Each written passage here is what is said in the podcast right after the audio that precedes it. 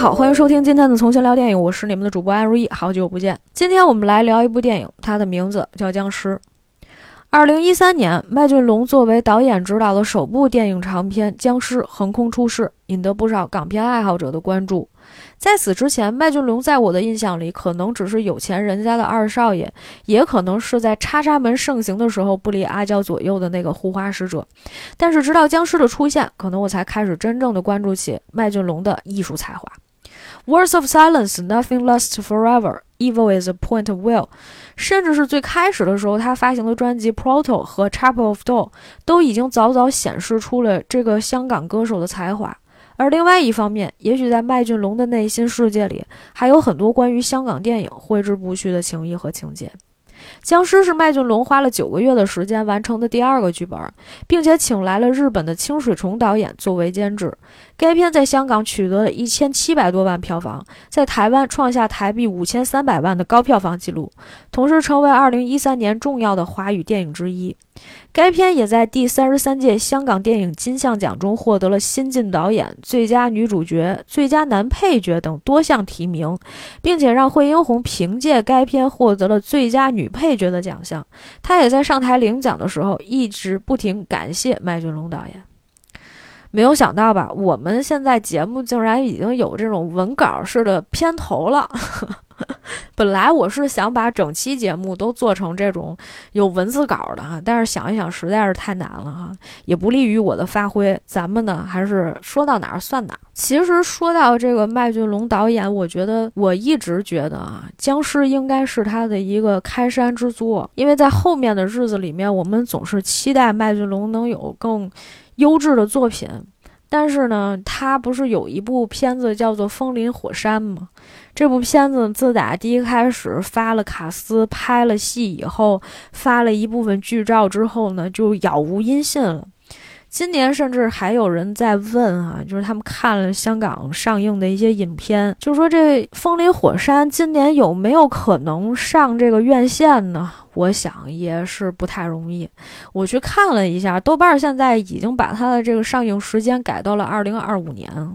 其实这是一件犹未可知的事情，因为这个片子嘛，拍的时候就是非常早期的时候就拍了，而且呢，据说这个片子预算还是挺高的，就花了很多钱。你想，大概在一六一七年的时候，如果你花一个亿或者两个亿这样的一个预算去看拍一部电影的话，那还是挺大的一个制作成本的。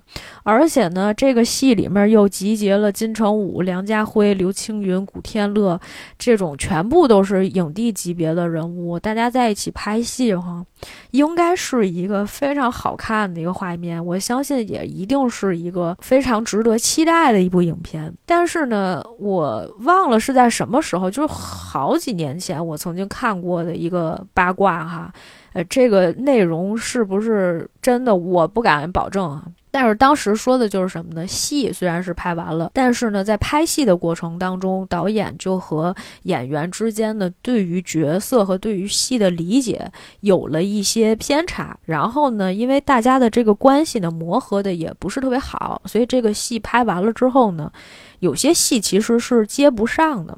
接不上了之后呢，就需要改戏，可能需要补拍。但是呢，这个演员不愿意再。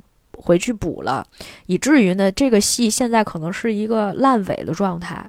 它能不能再补上，其实很难讲，是吧？就像当初《三体》的那个电影拍完了之后，也再没有了声响一样。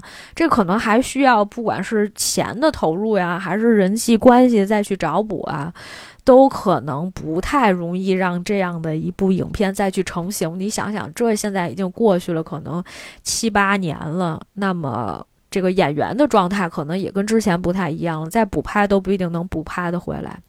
但是值得一提的是呢，我在看到麦浚龙导演的这个列表里面，应该还有一部未定名的恐怖片。我不知道这个恐怖片有没有可能说今年面世哈，我们就期待一下吧。希望导演还是有新的作品出现的。在此之前，我们还是再来先聊一聊麦浚龙的这部僵尸。呃，我看了一下，其实我是在二零一四年的时候就把这部片子看了，而且那一年的香港金像奖，我确实是有印象的啊。导演带着所有的主创去走红毯的时候，还是意气风发，甚至是颇有大将风度。想想惠英红当年也是在第一届香港电影金像奖时就拿到最佳女主角的。奖项的人，但是他那几年其实也在拍一些奇奇怪怪的戏哈。我看了一下，一四年他拿了最佳女配角，他前面还有一年也拿了奖。大概是在一零年的时候，那个时候在拍《心魔》，但是《心魔》的这个评分啊，其实并不高啊，也就五点几分，上不了六。那也是一个恐怖题材嘛。僵尸就不一样了，僵尸作为一个在二零一零年这十年一零到二零这个开头的十年里面的第一部僵尸片，它现在在豆瓣的评分都能达到八点零，有十九万人曾经看过这部影片，所以其实它的评价和口碑还是相当高的。你看，就豆瓣的这个统计数据里面，它已经好于百分之九十八的恐怖片了。也就是说，这个片子那是相当的有口碑号召力的。所以，我们今天就特别来聊一聊这部片子。当然了，我们这一期节目里面可能还是主要以介绍剧情为主，因为我看到了很多的一些影评里面有介绍到关于僵尸它的一些。背景知识，所谓的这个背景知识呢，就是讲哈，是吧？这个轮回的那几道，然后呢，包括道家是怎么样去驱魔、什么赶尸，这个大家有兴趣的话，你们可以自己去补一下那个背景知识啊。我们只是就细聊，因为一方面呢，是我对那个背景知识呢，我只是看了一眼，但是我真的不是特别熟悉。包括其实我并不想在这个过程当中去传什么道哈，虽然其实我们去科普一定的知识。也许对于我们将来继续看这样的片子会有一定的帮助，但整体来说，其实对于我来说，看这样的一部影片，仍然是处于一个不管是在影视方面的停留在影视的文本和影像这样的一个欣赏和理解层次。另外呢，其实最重要的还是娱乐方面的一些功能。所以，我们今天话不多说啊，我们先来介绍一下故事剧情。我其实并不想把这个故事剧情讲得特别复杂，而且呢，其实它还是一个比较简单的故事，只是在这个故事里面呢，有非常多的纷繁复杂的一些逻辑，我们来慢慢的理一下。首先，在这个故事的开头，其实它是故事的第一个结尾。也就是说，在这个故事开头的时候，你看到的是灰白的这个地板，然后呢，它有一个燃烧之后残留下来的一个符咒，就是这个烧的这个符纸有这么一小块儿，然后呢，在这个空中游走。我还是写了一段文案，大概是这样的哈，在这个影片的开头，燃烧后残留下来的黄色符咒在空中游走，就好像我们心中的粤语残片。也许我们已经无法拼凑起关于僵尸片最完整的记忆，但是总有些精彩的段落，一次又一次的会浮上心头。在这个片子刚开始的时候，主要的几个人物其实都已经出场了，包括倒在地上的这个鲍起静饰演的梅姨，还有陈友饰演的这个阿友，坐在那个靠在墙上面抽烟。然后钱小豪本来是背对着这个屏幕的，背对着摄影机的，然后呢，他仰面朝天，然后他能看到的呢，就是几栋楼留下的这么一块空，天上飘下了雪花。然后他开始了他的这个开场白。我十三歲離開屋村，十六岁第一次做男主角，成就过好多事。到咗今日，我只能够话全部都系为咗生活。但系估都估唔到，半百先走翻入嚟。好多人话电影世界好荒谬，原来人生比电影荒谬得多。在这一段开场白里，他最先说的就是：“我十三岁离开乌村，十六岁开始拍戏，浮浮沉沉这么多年啊，我只能说一切都是为了生活。人们都说电影非常的荒谬，但是想都想不到，人生可能比电影还要荒谬。”这就是他的一个开场白。其实这一段话实际上是点整个这个片子的一个主题的。我们可以等到把这个电影全部都讲完以后，我们再回头再来拉一遍这句话到底是什么意思。因为在开始的时候，其实你根本不知道，因为你想想，你看到的是我跟你讲还是第一个结尾，对吧？透了不少东西了哈。其实啊，这个片子呢，从开始的时候就透出非常诡异的气氛。钱小豪呢，在这个电影当中饰演的就是他自己，年过半百，无家可归。他呢，其实是从呃僵尸片特别辉煌的一个时刻起来的这么一个人，但是呢，他现在已经随着僵尸片的这个落寞，也一点点的落魄了。嗯，其实钱小豪还有钱嘉乐他们是兄弟嘛，他们家原来一共是家里面六个兄弟姐妹。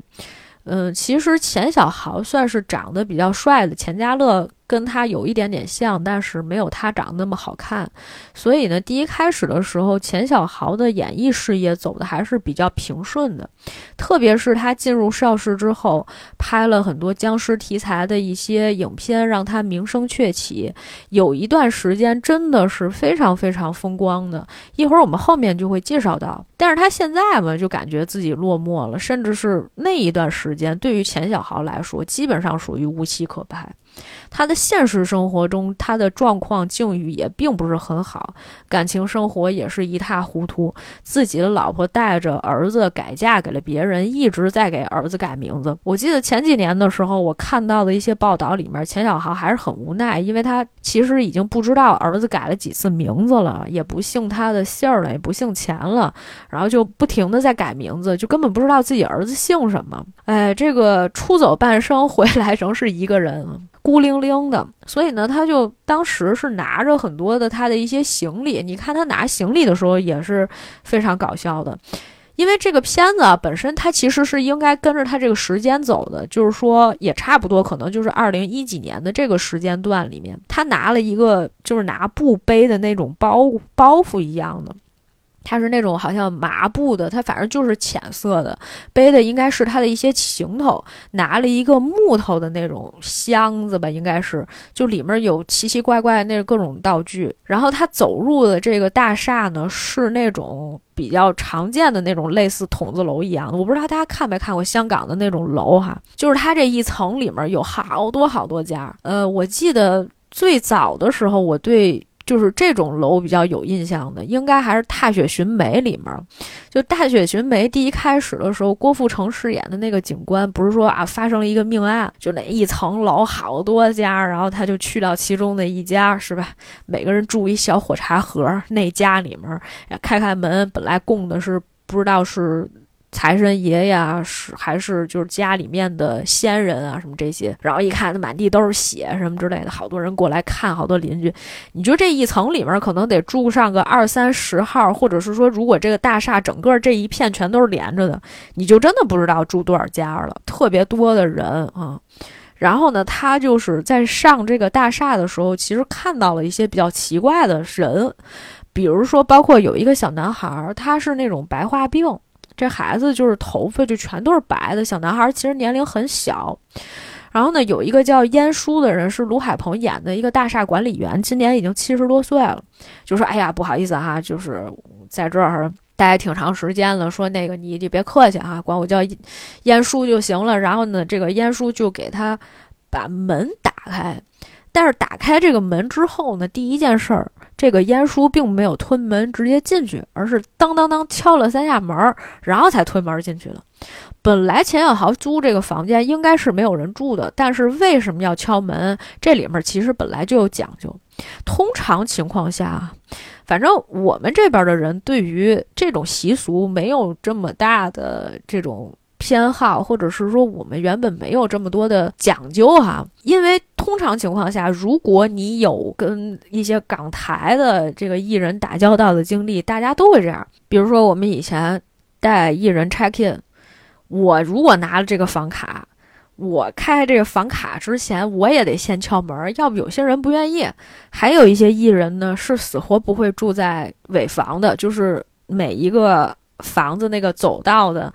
最后一间，对吧？当然了，钱小豪住的呢，这本来就是一个居民楼，他呢这个房间叫二四四二，听着也特诡异哈。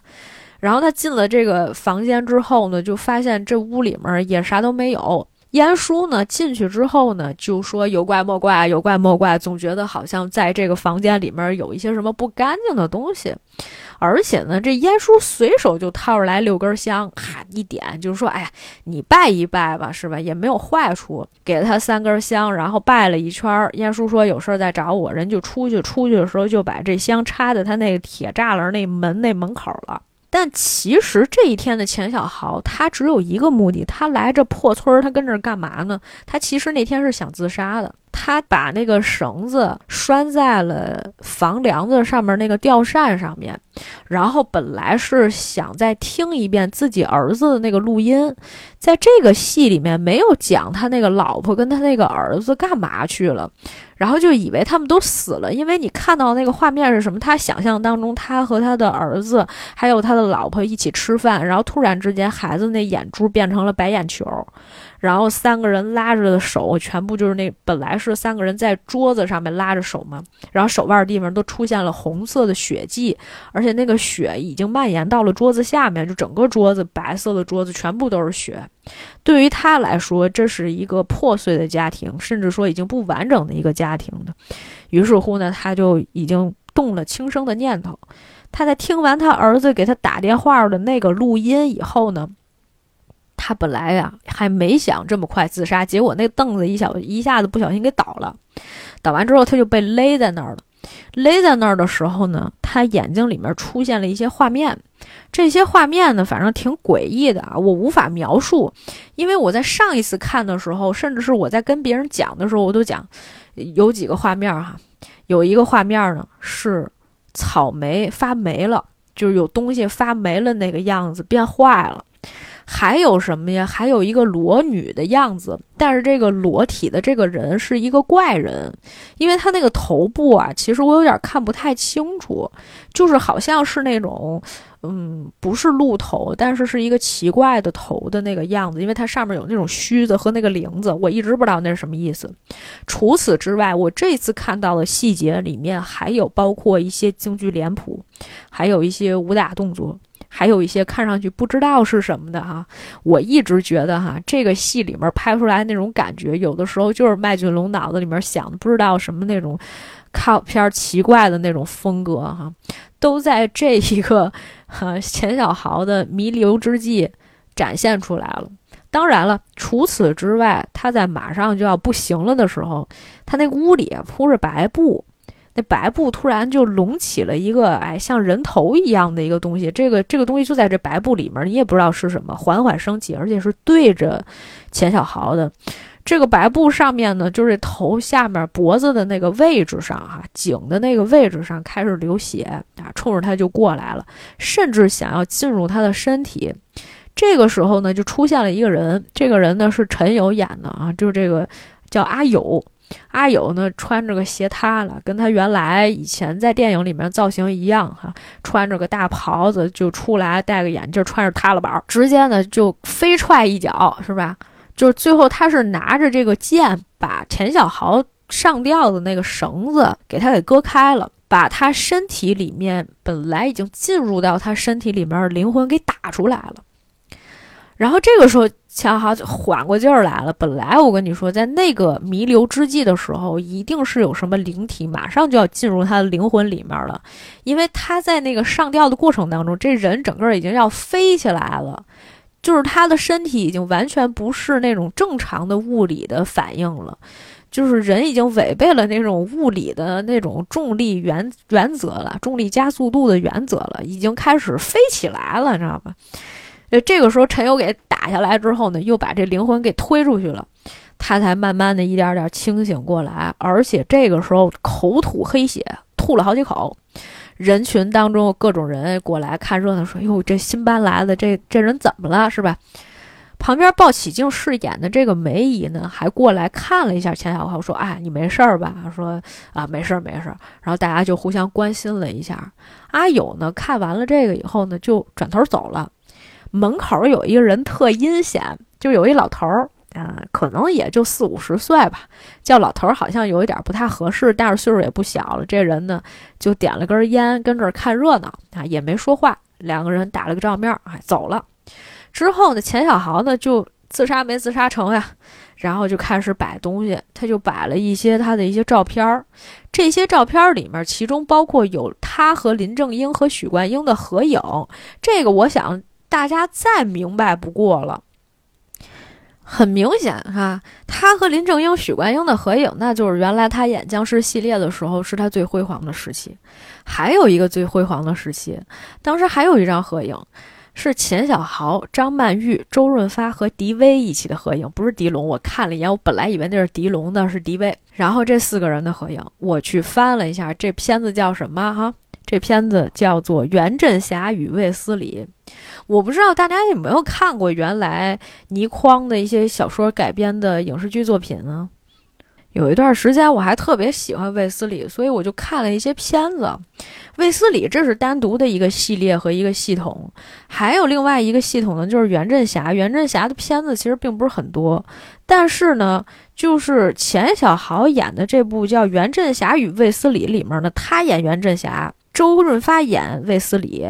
周润发演的卫斯理在这个戏里面是男二号，所以呢，这个戏钱小豪是男一号。你没有想过吧？钱小豪在这个戏里面可是男一号，他的咖位可比周润发还要大。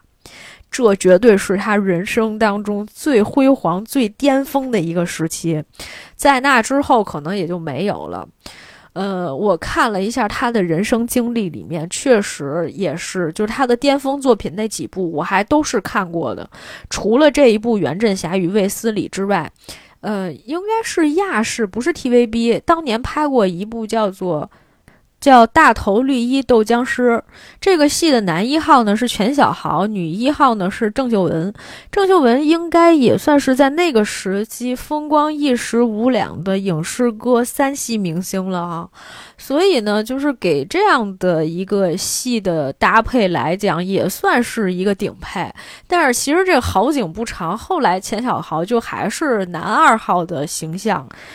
甚至是有些时候，我觉得他反派演的多，因为其实我小的时候刚开始看片子的时候，并不是看那些僵尸影片，而是看李连杰的功夫片。在李连杰的功夫片里面，比如说呃什么少年张三丰啊，反正他有几个戏，他都是以反一的形象出现的，也是比较抢眼，而且人确实比较帅。可是呢，看上去他的那个面相哈，就是还是有一点点凶。嗯，那段时间我觉得钱小豪其实是一个配角的形象出现，甚至是在后来，啊，据说两千年的时候呢，出了一个偷拍事件，说他在这个公共场合里面，然后拍美女裙底，啊，这个事情呢对他有了一些负面的影响，所以后来他的这个合作机会嘛，可能也变得越来越少了。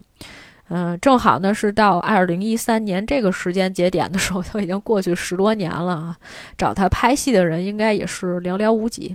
前两年可能还会有一些网大什么的，还会再找上他来哈，那也是近两年的事情了。OK，我们回来继续说到这个他在那儿摆照片这个事儿。其实呢，在这个时候呢，就引入了几方的关系，我就不把这个剧情说的那么的明了哈，就。他这个邻居啊，有这么几拨人，其中一拨人呢是梅姨，也就是鲍起静饰演的这个老太太，她的老公东叔，这两口子呀相依为命好多年了。梅姨呢是一个特别。乐善好施的人，她呢比较关心周围的邻居，而且呢，她比如说补衣服，她原来是可能是裁缝，反正这个手工活干得不错。周围的街坊呢，如果谁的衣服破了呀，都会找梅姨去补。而且呢，可能应该是老太太也膝下没有子女，别人家的孩子呢，她也会帮着带。有时候呢，这个孩子还会去他们家玩儿。人呢，心地特别善良，他就觉得说，哎，我反正在家闲着也是闲着，也没什么事儿，所以呢，就经常的帮帮大家。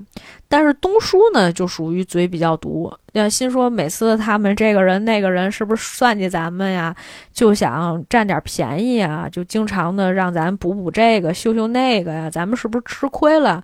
老头子啊，就是有点刀子嘴豆腐心，就属于这么一个人。然后呢，除了这两个人以外呢，还有我们刚刚说到的那个阿友啊，在楼下呢开了一家这个炒饭店啊，其实就是那种小摊儿生意。他呢是一个老板，他呢就经常给人家炒米饭，炒什么糯米饭。这个有叔呢，其实他们家原本最先呢是道人的哈，是这个道长，是他的爹。以前呢就是给人家搞这种驱魔呀，给人做做法事啊，就是这么一个道士。然后这个阿友嘛，之前也跟钱小豪讲说，以前呀，反正这个道士啊。都会有跟他们相熟的米铺，因为以前如果你要驱魔呀，或者是驱鬼呀，那些他不都要撒那个糯米嘛，能驱邪用的，所以呢，他们都有相识的米铺。但是这些年呢，已经没有什么抓僵尸这么一说了，所以呢，就你说糯米还能干什么？以前能够驱魔，能驱邪，是吧？道家利器，现在嘛，只能炒炒米饭了。说咱这个炒米饭的功夫吧，还挺厉害。而且这个有书吧，挺厉害的。除了刚刚开始的时候，我们说到，就是在钱小豪刚一开始自杀的时候，不就差点被女鬼附身了吗？然后呢，是这个阿友把这个女鬼逼出来了，就直接给头摁那镜子上。然后在那个镜子上就会反出这个女鬼的样子，而且还有那种毛细血管一样的东西，就像红线一样密布哈，就整个是一个非常恐怖又感觉有一点点美学的这么一个情景啊，逼出来了。然后呢？后来他也是，实际上他是一直能够看到这些灵体的。他的道行应该算是比较深的。前一段时间呢，街坊有一个叫丽姐的这么一个人呢，已经去世了。他那天呢炒两碗米饭，一碗米饭呢就给了这个钱小豪，说你吃这个饭啊，也不用算钱了啊，算我请你的啊，你来压压惊。然后另外一碗呢，他就供起来了。供在那个就是他们那个小摊儿，不是有一个就是过道吧，就放在那儿了。就说丽姐，您吃完了好上路。这丽姐呢，应该是刚刚过世，还不满七七四十九天啊，大概是这么一个情况。除此之外呢，这个有叔啊，他本来是独居，因为他爹原来在他小的时候有一次去帮人家。做法事可能是驱魔之后就再也没回来，他呢就几十年一直住在他们家的这个宅子里面。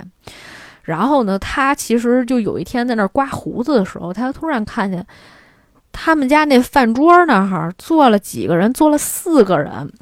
他想，哟，看来这个鬼魂挺多的。于是乎呢，他又炒了几个菜，然后把那桌上一放。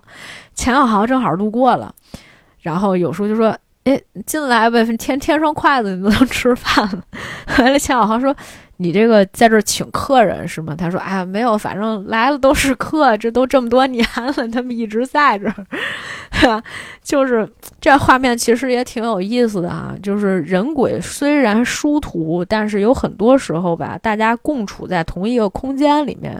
本来呢，这个钱小豪还问阿友说：‘那你不害怕吗？’他说：‘嗨。’我在这儿住这些年，我来的时候可能这些就已经在了，因为鬼魂跟地不跟屋。哎，这个理论和这个说法呢，我们以前在残会的时候曾经聊过，就是说吧，这鬼魂，不管是他当年是最早。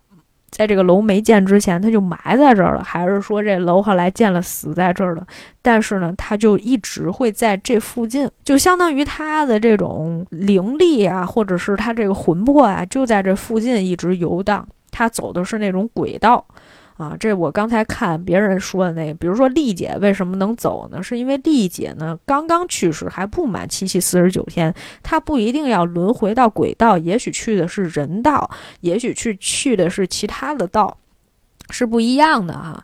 但是呢，其他的这些已经轮入轨道，就是这些人，其实这些鬼魂可能已经在这个房间里面待了很多年了啊，他们一直都在这儿啊，所以呢，就大家和平相处。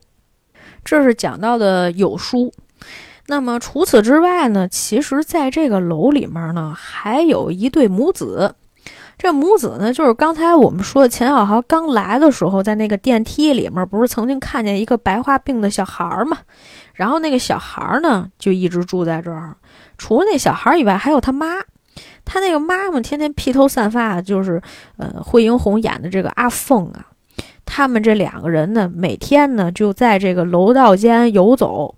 很多时候，阿凤会吃人家放在门口的那种贡品，就偷偷吃人家上供的那些东西。所以有的时候，钱小豪一开门说：“哎，我们家上供的东西，他怎么在这吃的时候？”你其实第一开始的时候，你是并不知道这个人到底是人是鬼的。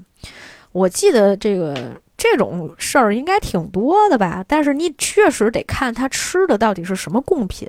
记不记得我们之前曾经讲过见鬼的时候？就李心洁演那个角色，她被换完了眼角膜，她出院了以后回到家，她看隔壁也是，就是他们也是这种楼嘛，然后就看那个斜对过有一家摆俩灯笼，然后孩子过世了，孩子因为玩那游戏机还是啊玩游戏机，对，然后天天被家长说，后来考了一百分又把试卷给丢了嘛，然后孩子不跳楼了嘛。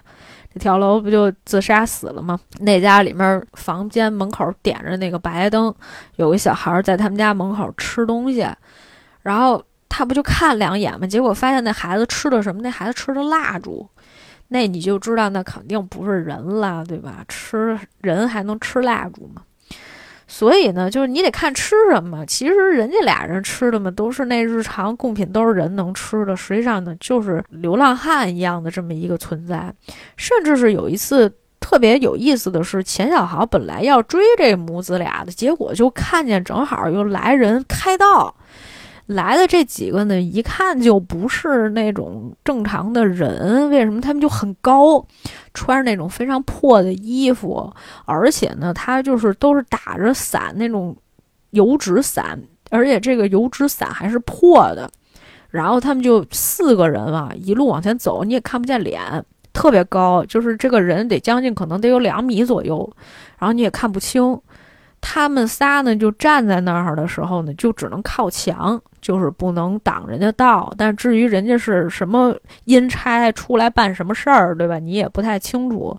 这个片子里面有这么一段细节啊，我觉得也挺有意思的。所以呢，就其实这是一对母子，而且呢，很有意思的一点呢是，有一次钱小豪就每一次他不是那个二四四二嘛，这个房间他开开那个门儿。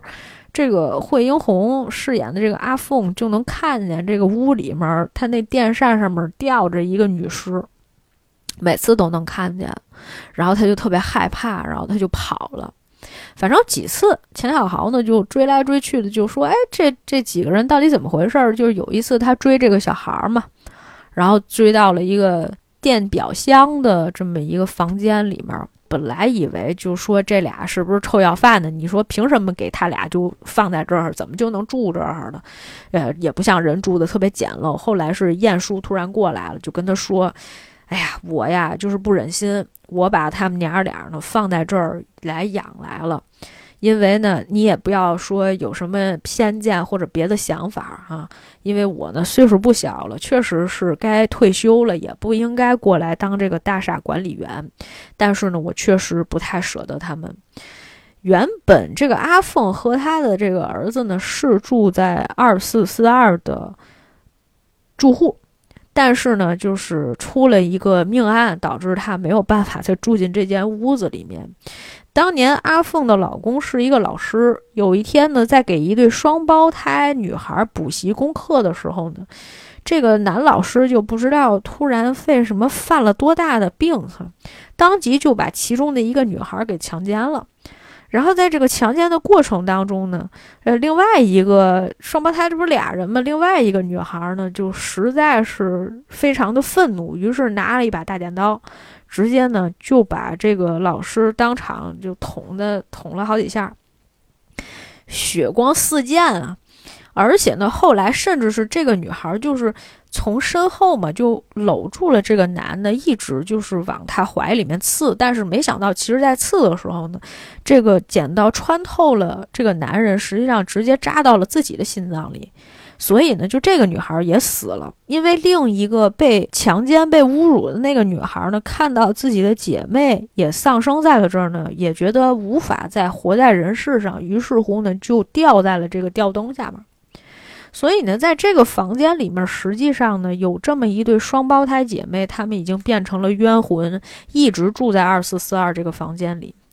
而阿凤作为这家的女主人啊，她在有一天回到家中，一推开门就看这仨尸体，其中还有一个女孩就吊在这个吊吊扇上面，所以呢，她这个阴影是挥之不去的。但是这么多年呢，她也没有离开这个屋，想进去嘛又不敢，想离开嘛又舍不得。其实，在这个戏里面很有意思的一点哈，因为我怕忘了，我这回来剖析这么一句。人们都说灵魂是能够跟地不跟屋，但是人一般是跟屋的，这是什么意思呢？其实我觉得从某个角度上来讲，咱先甭管那灵魂到底存在不存在，但是对于人来说，屋子或者说对于香港人来说，屋子是一件非常重要的事情。就是有钱干嘛呢？就得买楼啊！这房子没有了，他就相当于这人命就没了。虽然说这种隐喻吧，可能有，呃，这个过度解读的意味，但是我觉得某种程度上也在香港人的心目当中深深扎了根。就是你看，对于大陆人来说呀，我们对于地的这个情感可能比较深。我给你举一个例子，比如说我姥姥他们家拆迁了，我每一次路过原来那老平房那地方，哈，虽然现在已经盖起高楼了，但是我对这个地方是非常有情感的。我常常在想，哦，这个地儿原来是一个什么呃文化中心，然后后面是一个什么刘老根大舞台，是吧？这些地方都非常熟，是我小时候经常会去玩的一些地方。虽然好像已经物是人非了，但是我对这块地方。是有情感的，但是你看香港人吧，就对屋特别在意。说白了吧，还是那房产的那个事儿哈。不管是维多利亚一号，还是我们之前说过的正义回廊，就是这家的儿子最后对吧？最后房子也没了，被自己大哥继承了啊，楼都让大哥供了什么的，就是都是为了，其实是为了那一间屋，根本不是地啊，毕竟地嘛。也并不归属于我们本人 啊，实际上是这么一个事儿哈。哎，说远了，说远了。所以呢，就是说这对母子呢，就一直寄居在这个大楼里面啊，吃一些剩饭呀什么的。哎，孩子也没上学，反正营养呢也跟不上，这是这个情况。那么另外一方面呢，就我们其实刚刚说到了这个梅姨和东叔啊，两口子相依为命这么多年，感情基础一直很好。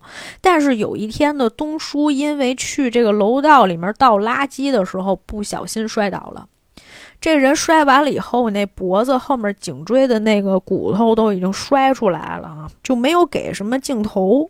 之后呢，这个梅姨呢就去求助了另外的一个在庙里面好像当庙祝的这么一个人，就是我们开始说那特阴险那人嘛，叫九叔阿九，就去找阿九了，想跟阿九说有没有什么还魂的办法，想把她的老公东叔留住。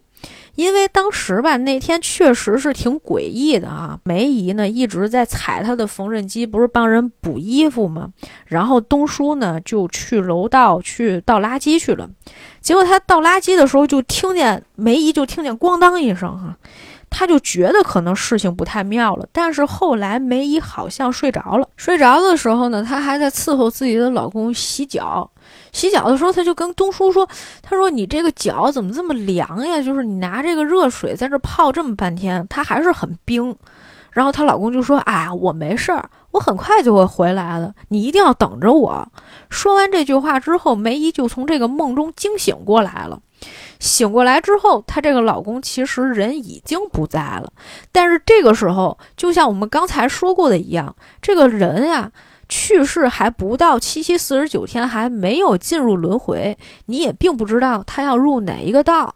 于是，在这个时候，梅姨请教了曾经是吧，可能是有一些道行的这个阿九，希望阿九能够帮他把自己老公的这个魂魄给招回来。阿九给他想了一个方法，这个方法非常 至阴至狠至狠哈。就告诉他说，你要找这种四阴之地、破败之局，用土埋住这个尸体，而且要用阴气最重的相同木棺安置肉身，远离地面，就是说这木棺还得用那绳儿吊下来，用乌鸦血替代鸡血。然后，甚至是阿九在这个过程当中，这炼尸的这过程当中呢，还逼出了几滴尸油啊，留在了自己的一个小盒里面。可是，其实在这个时候，阿九那指甲都黑了，黑完了还劈了。但是他这个事儿呢，他没有跟梅姨讲，他就说：“哎呀，你放心，是吧？肯定能回来。”没说啥，然后这梅姨就走了。但是呢，过了一段时间，梅姨还是觉得这事儿不对。如果大家能看到电影的这个海报的话，你也一定能看到，就是其实这个就是东叔那个角色，他的那个脸脸上面他会挂一串铜钱，这个铜钱其实也是遮光用的。然后这个铜钱的这个罩子面罩实际上是不能揭开的。当时呢，阿九也是这么跟梅姨说的，说你这个面罩你可千万别揭开啊，揭开容易出问题。这梅姨一直就没揭开，但是呢，她左等是吧？她老公也不回来，右等老公也不回来，她就有点着急了。甚至是其实第一开始的时候。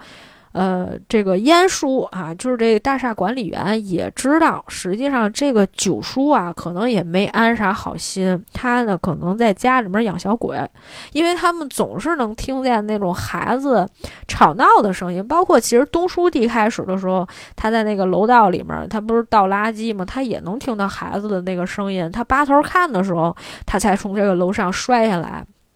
一切的一切都有可能跟这个阿九不知道养了什么东西有关系哈。但是说到这儿，其实也并不是最重要的，重要的是有一天，钱小豪的这个角色刚说他进了他二四四二这屋门，没想到又被人勒脖子了啊，然后给他贴那个紫色的符咒。大家是不是都没见过紫色的符咒？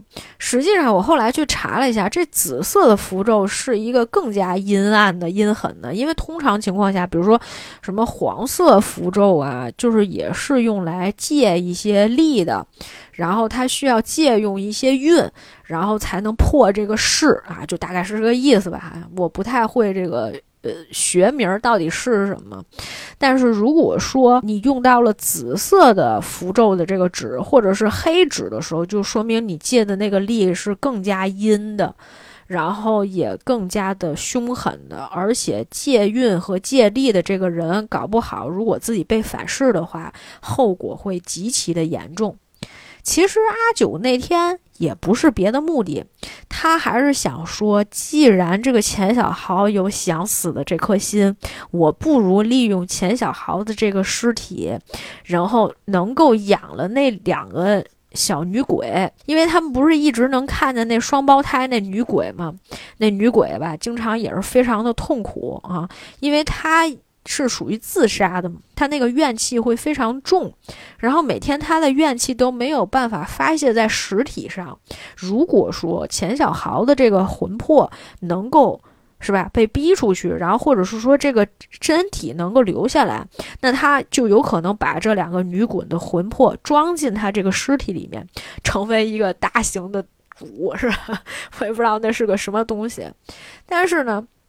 就在这个过程当中呢，钱小豪是又一次被这个阿友救了，而且这个阿友也知道啊，九叔在搞一些什么不三不四的东西，就劝他说：“你可千万不要再搞了。”但是没想到呢，这个事情突然之间酿成大错，是因为梅姨发现东叔始终不能够还魂的时候，他有一天把东叔的这个面罩给摘了，不仅摘掉了东叔的面罩，而且据说童子血能够让。东叔还阳，于是乎有一天，阿凤的这个儿子来梅姨他们家玩的时候，梅姨就直接把这孩子推进了厕所里面。听见这个孩子在那儿又哭又闹，后来没有声音，梅姨也是当时只是默默的哭泣，把这个门挡上，没让孩子出来。于是乎，吸了童子血的这个东叔的尸体一下就变成了一大僵尸，不仅变成了大僵尸，而且最后九叔练的这个，他其实。想抓那两个女鬼的魂嘛，那对双胞胎的魂。他是原来怎么让这个阿友帮忙，阿友都不帮忙，所以呢，他那天呢就借着钱小豪的这个身体，然后又把这俩女鬼给招来了。因为其实平时的时候，大家都是你不犯我，我不犯你。那天呢，是因为阿九觉得，呃，钱小豪也有危险，然后这个阿九也可能有危险，他又不可能放着这个女鬼不管，于是乎呢，他帮着阿九把这个女鬼困在了一个柜子里面，用那个红绳全都给绑住了。结果呢，就阿九练尸啊，他就直接把这个当时说那个。东叔留下那尸油都浇在那个柜子里面，所以呢，就是那女鬼实际上她是有一定的这种辨别的能力。当她从这个柜子里面出来的时候，她直接就去找那个东叔的尸体了，于是乎变成了一个大僵尸。然后这个时候呢，实际上钱小豪想要说能够阻止这个僵尸，已经是不太可能的事情了。所以呢，阿友那个时候也知道，哎呀，这个至阴的僵尸加上这个灵体，哈，已经变成了一个终极大 boss 了。虽然其实这个终极大 boss 在那一刻的时候还没有对任何人产生任何影响，但是僵尸不能就此复活。于是乎，阿友在看见他们家祖传的那个，就有一八卦的那个盘开始动的时候，他就觉得这个大事不妙啊，所以一定要开坛做法，得把这个僵尸擒住。那么这个时候，其实钱小豪已经受了重伤了。阿友来的时候呢，钱小豪就说：“你让我再顶一顶吧。”他说：“你这个你没法弄了，你再顶，你人都不行了。”他说：“但是我觉得我也得顶，对吧？就差这最后一股气力了，我也得想办法给把这个僵尸拦住。”啊，阿友就说行吧，是吧？他呢就得在那边开坛做法，在一炷香的时间，实际上是他抽了一根烟，在这一根烟的时间里面，他要把这个鬼魂招来，而且呢要通过这个钱小豪把这个僵尸找过来之后，得用那什么桃木的剑还是啥玩意儿的，得把这个僵尸给送走，做法给给他。对吧？就实际上是给他弄死，反正经过了激烈的搏斗啊，一番打斗啊，这个有书他在做法的时候，他那什么血水也化进了整个他那法器里面，是吧？金木水火土，哈哈走一圈儿啊。但是其实我觉得，在这个过程当中，他打斗其实还是很精彩的，包括他有一些泥潭缠斗的戏码，看上去虽然你不太理解，但是你也知道，就是仿佛钱小豪的这个角色和这个僵尸在斗的过程当中已经进入了一个结界了，就是他并不是在真实的这个。场景当中去做这个打斗的，而是他在用他的魂魄，在跟这个僵尸进行一番缠斗之后呢，最后啊，在两个人的合力围攻之下，最后才把这个僵尸让他化为了灰烬。呃，梅姨也觉得跟东叔两个人啊，只能是相依为命的这样过下去，就说要不咱俩一块走吧。梅姨就直接拿这个玻璃片把。自己脖子给抹了，所以这个时候再回到我们刚才那个画面里面说的，在片头的时候，实际上你已经看到了片尾，就是片尾的时候，就这几个人都躺在地上，然后有书嘛，是因为他最后拴着这个僵尸下来的时候，他其实有一胳膊已经断了。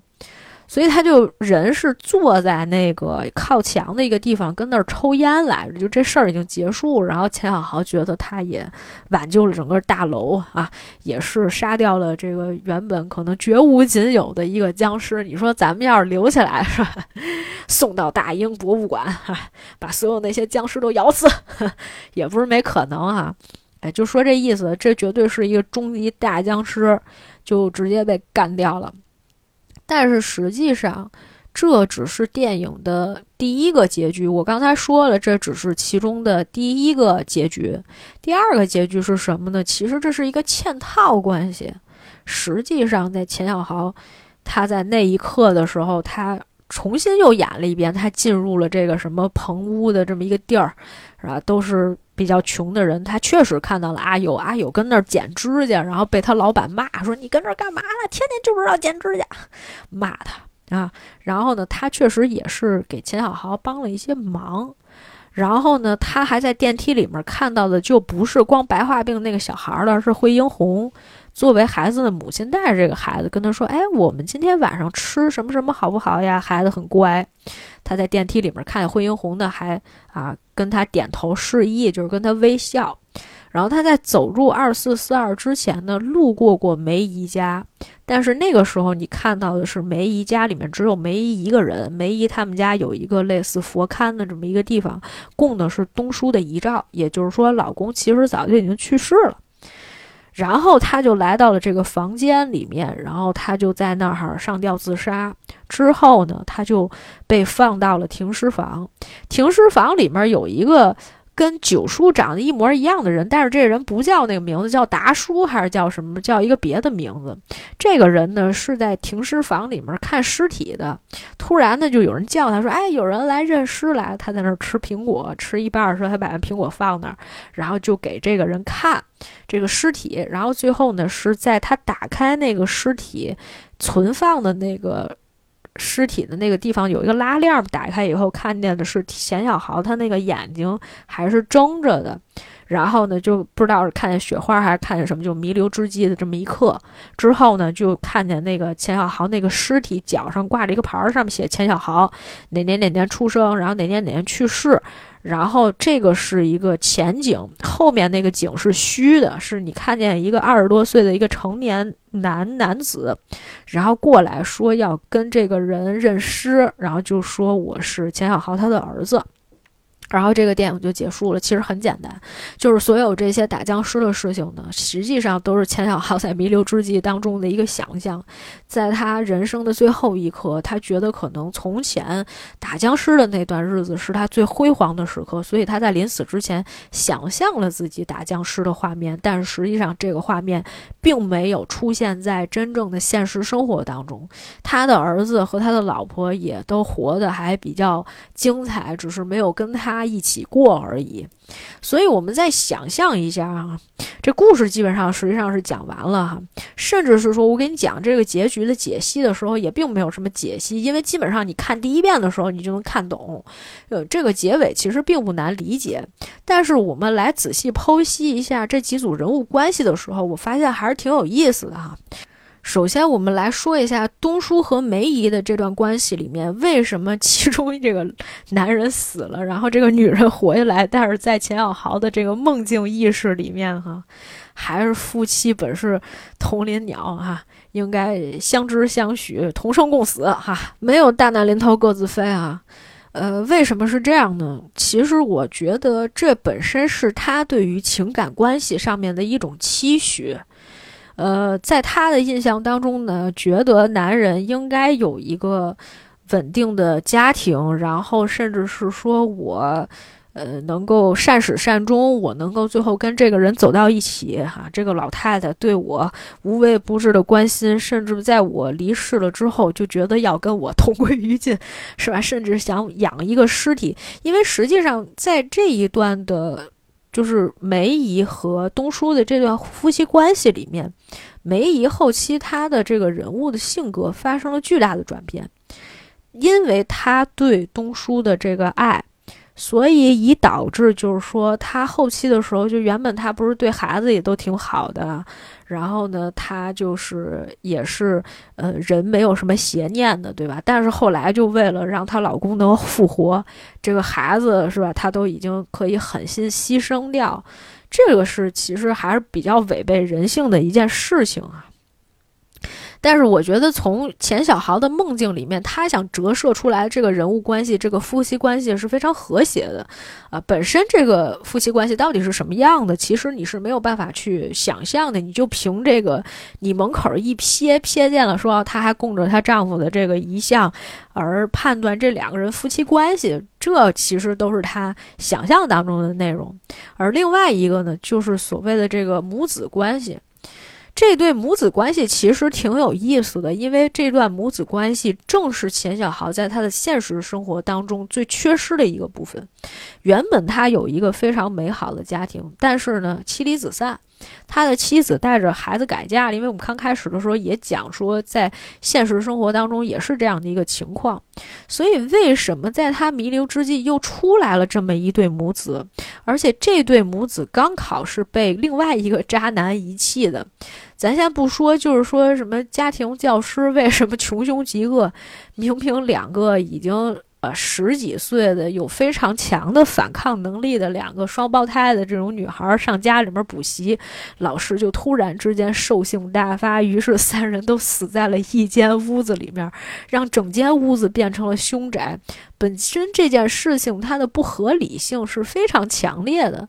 虽然我们可能在看电影的时候，因为呃这个鬼魂的压迫，或者说本身这个故事已经相当离奇，我们不会再去想说这个强强奸也好，或者自杀也好，或者本身这个女孩捅死这个老师的时候自己也被戳了，这件事情合不合理？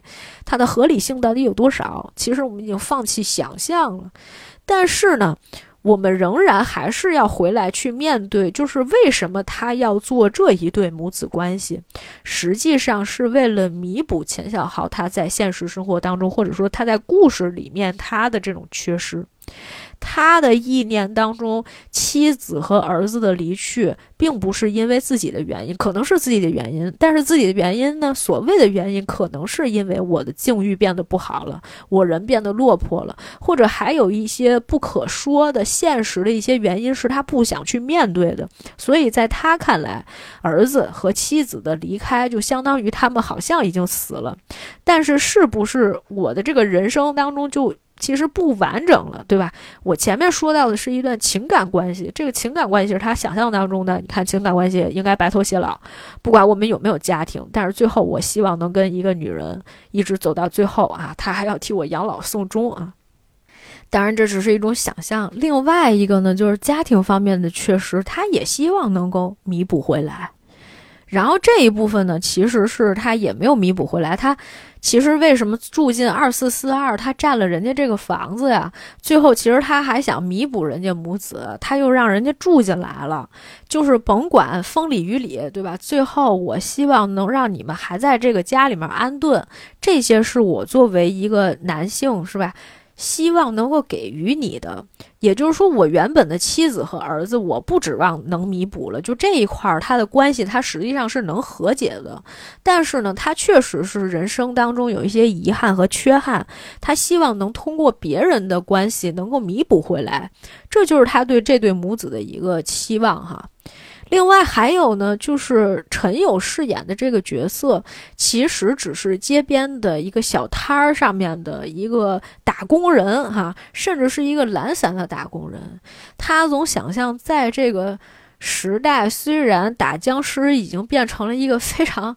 啊，落魄的事情，甚至是没有人再去理会的一件事情，他总觉得还是有那些世外高人，只是隐藏了自己的身份。他们可能原本在这个现实当中是一个呃非常市井的，甚至是没什么出息的人，但实际上他们还有非常伟大的抱负。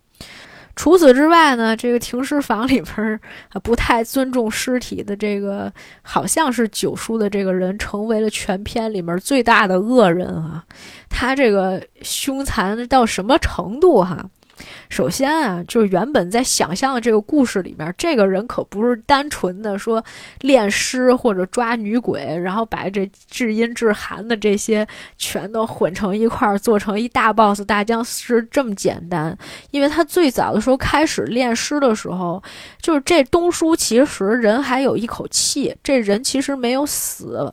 后来是因为九叔觉得东叔这个人特别适合做成一个僵尸，养这个尸体。于是乎，他把东叔的这个人在奄奄一息的时候，他要把这人给扔下去了。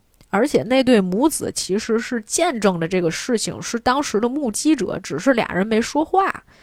而且这个人啊，其实，在阿九这个角色，就是在想象当中，阿九这个角色啊。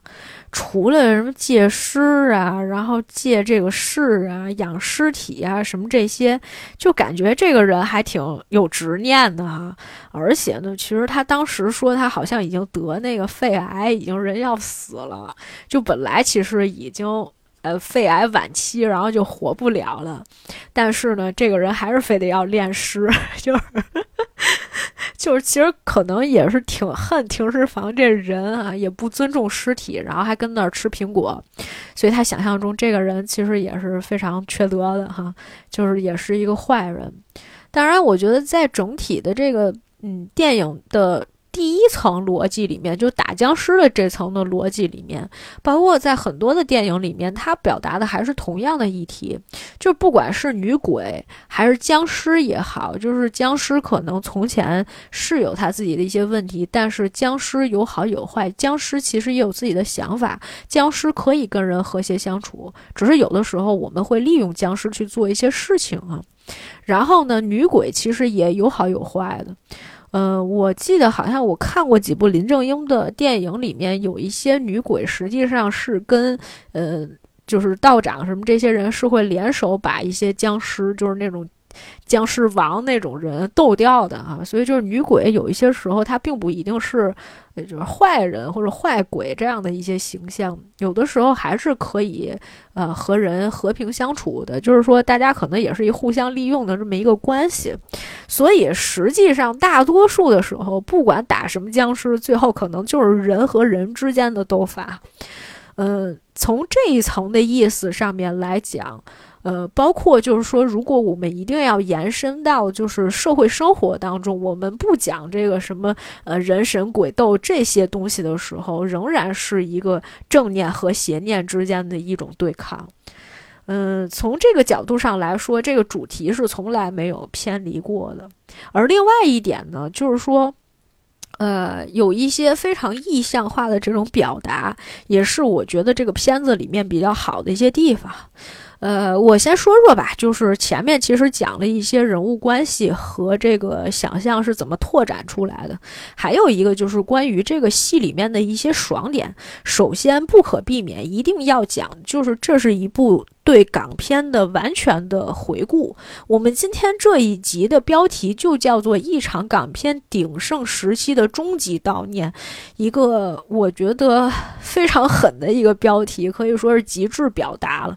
其实某种程度上，很多人非常喜欢僵尸，是因为这个片子它的怀旧气氛是十分浓的，虽然。清水虫作为这个片子的监制，其实你可能也会看到一些日系风格，而且甚至是这些日系风格，我并不知道是出自。呃，清水虫的指导，还是说麦浚龙自己本身也接受了一些，比如说这个日本的一些文化，或者是说他脑子里面的一些意象化的一些表达。总之，你看到的并不是完完全全传统的电影，传统的香港电影里面的一些表达手法和模式，但是同时他又借鉴了很多关于港片里面，不管是这个僵尸啊，然后这个僵尸道长啊这系列一系列影片。里面所呈现出来的那种打僵尸那种场面，而且另外一方面，这种梦境嵌套式的戏中戏里面也表达了对香港电影的整体的致敬。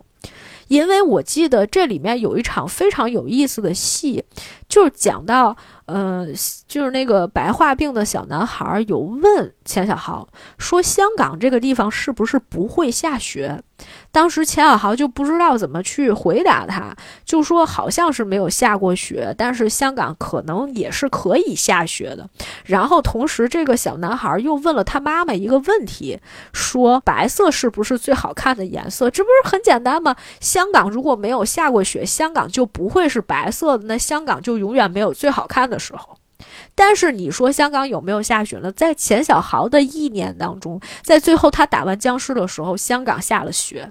香港那场雪里面，香港非常的白。虽然整个环境里面你看到的可能是那种灰白那种白，是它已经去掉了所有的颜色，但同时它也是非常纯净的那种状态。呃，我其实以前经常看到过香港下雪这样的一种意象。但是我并不知道香港下雪的这种意象到底是一种什么样的表达。如果我们有印象的话，我记得过春天里面，记不记得最后一场戏吧？好像也是，就是呃，黄瑶那个角色带着他妈妈倪虹洁到香港的山上去看那个场景是看那个景的时候，好像就是下雪了。就我记得印象当中是有几次香港下雪的这样的一个氛围。可能对于很多香港人来说，就是下雪应该是一场梦境哈，因为本身很多南方的小伙伴。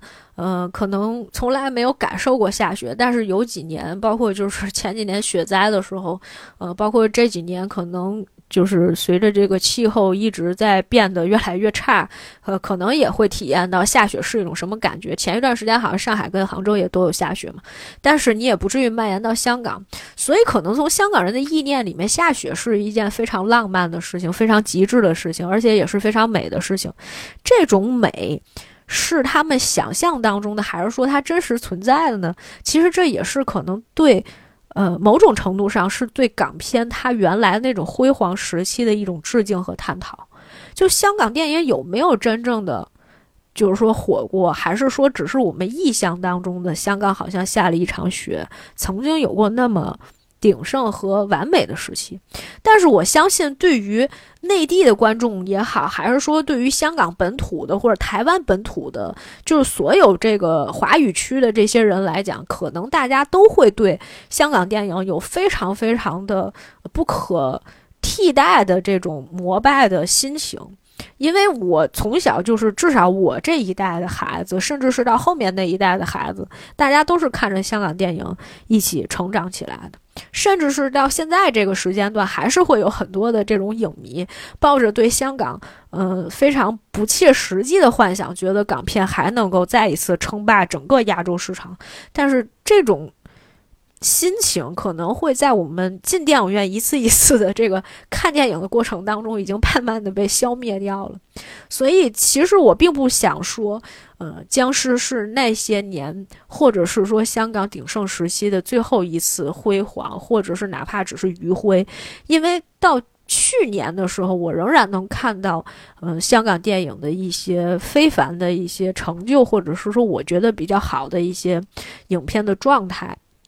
但是不得不说哈，就是，嗯，现在的很多商业的一些主流的香港电影，其实在剧本上都有非常拉胯的一些情况出现，甚至是我前一段时间去电影院里面看完《临时结案》之后，我只能给两颗星，因为我觉得实在是做的太差了。呃，这还是今年。第一部破亿的，就是在内地票房破亿的港片，但是对我来说，我觉得它真的远远不如从前的一些香港影片，至少我觉得剧本的逻辑都不能完全的圆上。就是它的缺陷实在是太大了，以至于我没有办法相信香港电影能够重新燃起它原来那个辉煌的时刻哈。但是我觉得我还是不想说香港电影已死，因为它的制作工业上面还是有非常值得称赞的地方的。我也希望他们能够带出更好的一些新人导演，能够给我们，呃，创作出更好的一些作品供大家欣赏。呃，这个是怀旧主题。另外，其实这个片子还有一个爽点，就是我觉得它其实挺靠片风格的，因为它里面就是又港又日的哈。说到港，你肯定是不得不提这个片子，必须得看粤语版，看国语版就完全失去了它的味道。想一想，我们在前面第一开始片头出现那个什么十三岁离开村屋，然后十六岁开始拍戏什么这些，就是。那个感觉一出来的时候，他那个戏感就完全出来了。但是如果你用普通话说吧，我总觉得还是差一点。可能是因为离我们的文化太近了，所以才会有这样的一种错觉。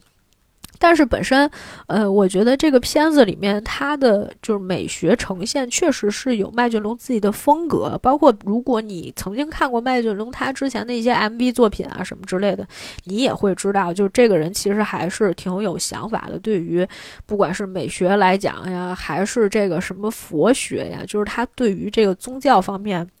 有自己的一些认识和一些认知，这个人啊了不起，我跟你讲，就不是普通的那种富二代哦，不要小看他。嗯，所以其实我是觉得啊，这个片还有一个爽点，就其实吧，我觉得它里面呈现出来的很多一些宗教意味的一些形象意象，然后包括可以去探讨的一些内容，也是挺丰富的。这一点我们在开篇的时候其实已经说过了，但是呢，不会再做太深入的一些探讨，因为这一部分呢，其实某些程度上来讲，我觉得还是比较专业的，而且我确实是不敢对这一方面妄下自己的理解和判断。